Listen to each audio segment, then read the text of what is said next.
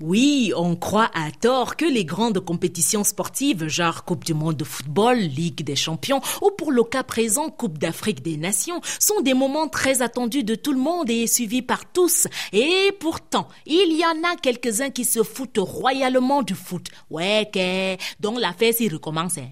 Tout un mois à avoir les oreilles bassinées avec le foot par-ci, foot par-là. Je sens que le tout si mon mal de nez va recommencer. Hein. Alors que certains se précipitent la veille du début de la compétition pour acheter la télé, d'autres sont prêts, ou plutôt prêtes à la cacher, la casser, confisquer la télécommande, ou à défaut négocier avec tact et diplomatie.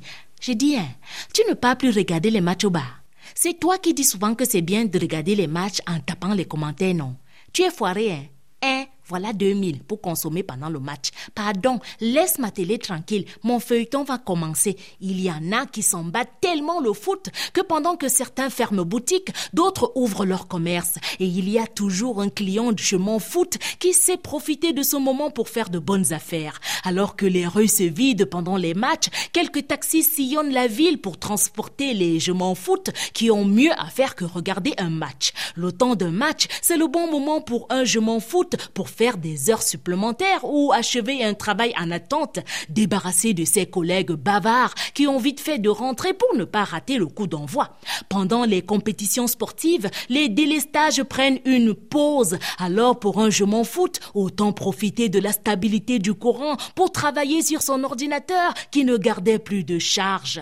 C'est le foot qui éloigne parfois du foot, car comment un footeux ne deviendrait pas je m'en foot lorsque lors d'une précédente compétition, l'équipe qu'il supportait jusqu'à la mort a failli justement lui faire frôler la mort? Papa, votre équipe si, hein, je ne suis plus là. Les gars ont failli me faire avoir l'AVC. Pardon, restez avec votre affaire de foot là.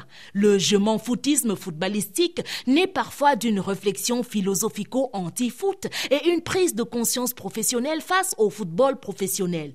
Papa, tu sais qu'un joueur là, chaque fois qu'il touche le ballon, c'est l'argent qui s'ajoute sur son argent. Ma vie ne dose même pas encore et je perds mon temps à regarder les milliardaires courir derrière le ballon. Pardon, qu'on aime le foot ou que l'on s'en foute, à chacun de savoir profiter des instants de foot. Bonne Coupe d'Afrique des Nations et à vendredi.